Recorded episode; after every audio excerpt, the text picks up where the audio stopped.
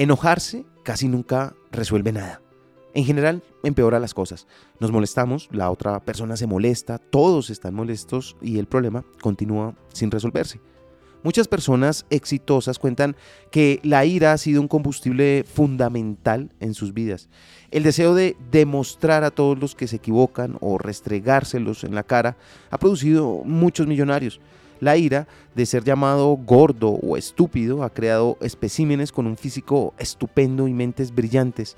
La ira de ser rechazado ha motivado a muchos a labrarse su propio camino. Sin embargo, es una actitud cortoplacista. Dichas historias ignoran la contaminación y el desgaste que se producen como efecto secundario, ignoran lo que sucede cuando esa ira detonante se acaba y que cada vez se requiere más para mantener el motor en marcha, hasta que con el tiempo lo único que queda es la ira hacia uno mismo.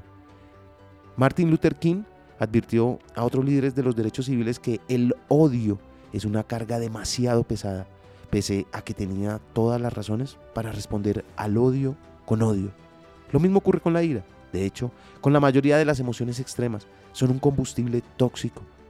En el mundo sobra la ira, sin duda, pero nunca vale la pena el precio que implica tenerla. Ahora piensa, ¿qué tanta ira cargas en tu corazón? Lo aprendí en la vida, está en los libros. Soy Lewis Acuña, arroba libro al aire en Instagram.